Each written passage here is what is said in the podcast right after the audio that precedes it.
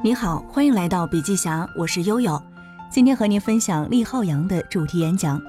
在收听之前，我们不妨带着一个问题开始今天的学习：在微信里进行病毒式传播，需要满足用户的哪六大心理诉求？社交心理学说起来可能玄而又玄，其实总结起来就是要满足用户的六大心理诉求。我们研究了一百七十多款社交软件，在深刻理解这个平台属性的过程当中，构建了人类社交需求模型，可以简单的理解为社交中的马斯洛需求理论。也就是说，孤独感、抒情、炫耀、荷尔蒙、发泄和工具功能性需求，是点爆社交圈火焰的最佳催化剂和助燃剂。所以，我们的每一个方法论和每一个病毒式的爆款，都集中在这六大心理诉求里面。小程序朋友印象在一五年 H 五点赞的爱心，在一个月的时间零成本获得了七百万用户的感染。我们就是激发了用户孤独感的心理需求，求关注是很多人共同的渴望，衍生了我们的点赞的爱心和朋友关心度指数等爆款。我们常常在朋友圈见到的 H 五，你懂我吗？也是成功的击中了这一点。炫耀需求非常简单，无论是在 Keep 上秀人鱼线、马甲线的男男女女，还是没有马甲线也没有人鱼线，只好秀我在 Keep 上坚持了一百七十七天的人，都有这个心理。背单词软件上的我背了多少单词，我坚持背了多少天的单词，都成为大家炫耀和传播的核心。坚持和坚韧也是一种炫耀，所以只要你能够激发用户内心当中的一种炫耀感，就容易引发传播。映客打磨了数月的话术，终于以“你丑你先睡，我美我直播”击中了这点需求，都非常成功的获得了社交流量的红利。同时，在孤独感当中，把朋友的高度关心指数对我的好评秀出，也是交叉感染了两个需求。抒情的需求是每个人每天希望有感而发，或者是无病呻吟的内心原动力。朋友圈里大量充斥无病呻吟的表达和宣泄各种各样的心情，比如说像这样的：今天雾霾好大，央视大楼已经看不见了；今天又下暴雨了，请到北京来看海；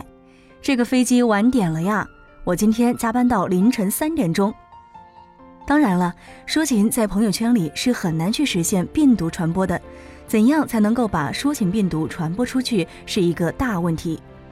我的合伙人魏志成当时在研究的时候就发现，朋友圈里面最喜欢抒情的是我和朋友之间的关系到底是怎么样的。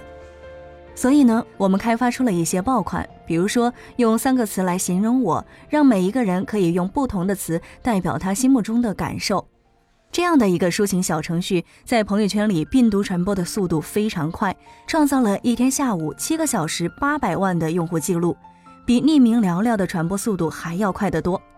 除此之外，我们也用心做了这样的载体给大家进行抒情，比如说在朋友圈里面，谁和谁的星座比较相配，谁是谁的桃花星座，谁又是谁的财运星座，等等这些，利用朋友和朋友之间的关系进行病毒传播，最终引爆了社交网络。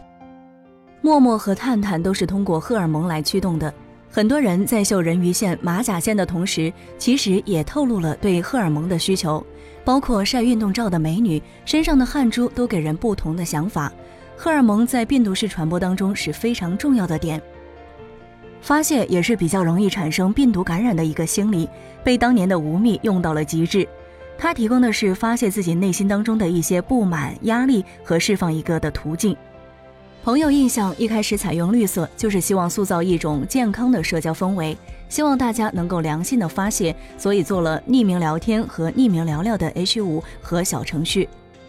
他们让你身边的朋友可以匿名的对你说话，不会让别人看到，但是却能够发泄他平时不好意思或者是不敢对你说的一些内容。所以很多人说那个匿名聊天是一个表白的工具。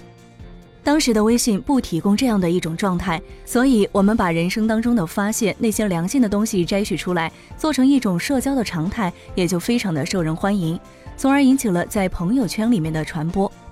各大工具软件都属于这一类，开发者要深度研究社交传播和社交感染如何进行。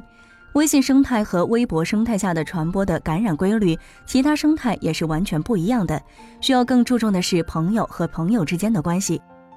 以上就是厉浩洋演讲的部分内容。关于本篇演讲的文字版干货，您可以在微信公众号的页面上找到。我是悠悠，下期见。